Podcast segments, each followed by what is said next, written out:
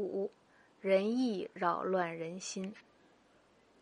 崔渠先生在教育界做官，前来拜访老聃，请教怎样治理天下。无为主义大师老聃的回答使崔渠先生火冒三丈，忍不住反问：“不要去治理，说得倒轻巧，可你教我怎样去挽救人心呢？”老聃说：“我劝你谨慎些，别去干扰人心。人心是世间最敏感的了，一枚软钉子，半句批评，他就下沉，奄奄一息了；一片好脸色，半句鼓励，他就上进，蠢蠢欲动了。下沉他便折，上进他便疼，七上八下，折折腾腾，够苦的了。”一生折腾不安宁，轻轻揉，铁心能变软；狠狠捏，瓷心能变硬。心呐心，被镰刀割，被尖刀刺，被雕刀侵，被锉刀啃，累累尽是伤痕，一触即疼。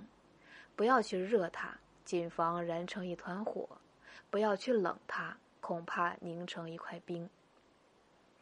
人心是世间最快速的了，心思飞遍九州四海，不过一转瞬。心一动，人仿佛悬浮在天顶，飘摇不稳；心一静，人仿佛潜没在海底，寂寞无声。在这个世界上，最爱自由而受控制的，最成骄淫而不听命令的，只有一样东西，那就是人心。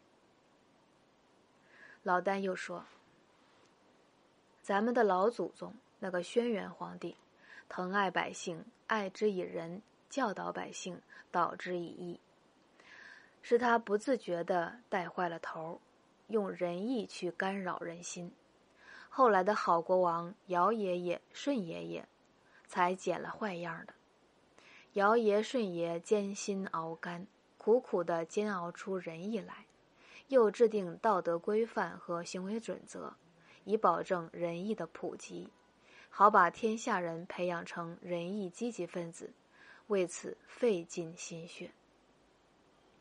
尧舜躬行仁义，亲自跑腿视察，爬山爬的大腿不长肉，涉水涉的小腿不长毛。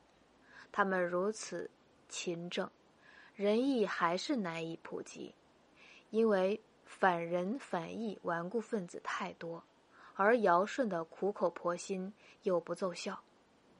就拿尧来说吧，他把政敌欢兜赶到南方国境，他把诸侯饕餮押往西方国境，他把水利大臣共工流放到北方国境。讲暴力，尧赢了；讲仁义，尧输了。舜怎样就不必提了。种种事实证明，他们拗不过天下人，他们普及仁义是失败了。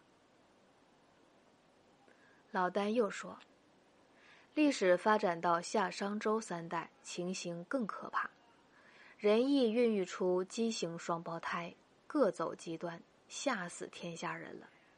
坏的那个坏的不近情理，暴君夏桀、贼王盗直都是。”好的那个好的不近情理，孝子曾参，忠臣始于，都是。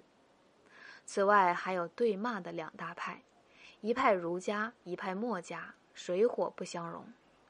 社会矛盾激化，到处可见。互相猜疑，因为你喜我怒；互相欺骗，因为你愚我智；互相诽谤，因为你恶我善；互相讥讽。因为你假我真，矛盾引起内耗，社会元气大损，分裂道德，各行其事，致使人心涣散。追求知识用于拼搏，酿成人际纠纷，社会动荡了，仁义的宣传完全失败了。官方急转弯，麒麟于承办，创造新刑法，严密管束不听话的百姓。好比木匠弹墨线对付不正直的书才，发明新刑具，残酷伤害不招供的犯人；好比木匠用斧锯钻凿对付不出声的木头。天下被蹂躏的乱糟糟，罪在谁呢？罪在圣人，是他们用仁义干扰人心，才弄成那样的，折腾了天下人，执政者也活得不舒坦，当官的贤士纷纷溜之乎，退隐深山老林，独善其身。当国王的高居庙堂之上，害怕江山不稳，胆战心惊。老丹最后说：“看看这是什么样的世道吧！刑场上砍头的、斩腰的，暴尸堆成小山了呢；广场上锁禁的、夹角的，示众排成大队了呀；城内城外断腕的、截腿的、割鼻的、情面的、剃鼻剃眉的，走不多远就能遇见一个呀。”行刀见血，行具尽泪，血迹泪痕之间，如墨二家大摇大摆挤来挤去，兴高采烈的出够了风头。这些人，哎呦呦，居然面无愧色，脸皮真是太太太厚了呀！还谈什么八条标准？圣、智、礼、乐、仁、义、明、聪。谁能证明圣智不是形如上的尖锋与利恶呢？谁能证明仁义不是刑具上的柳钉与垒钉呢？千军万马冲锋之前，选射一支哨音悦耳的响箭作为进攻信号。谁能证明孝子忠臣不是暴君贼王登台亮相之前先射的响箭呢？忠孝事迹听来悦耳，接着是大黑暗、大屠杀。崔渠先生，你若不能证明，请允许我总结一句吧：产圣产除圣产治，天下大治。还是那句话，决胜七智，天下大治。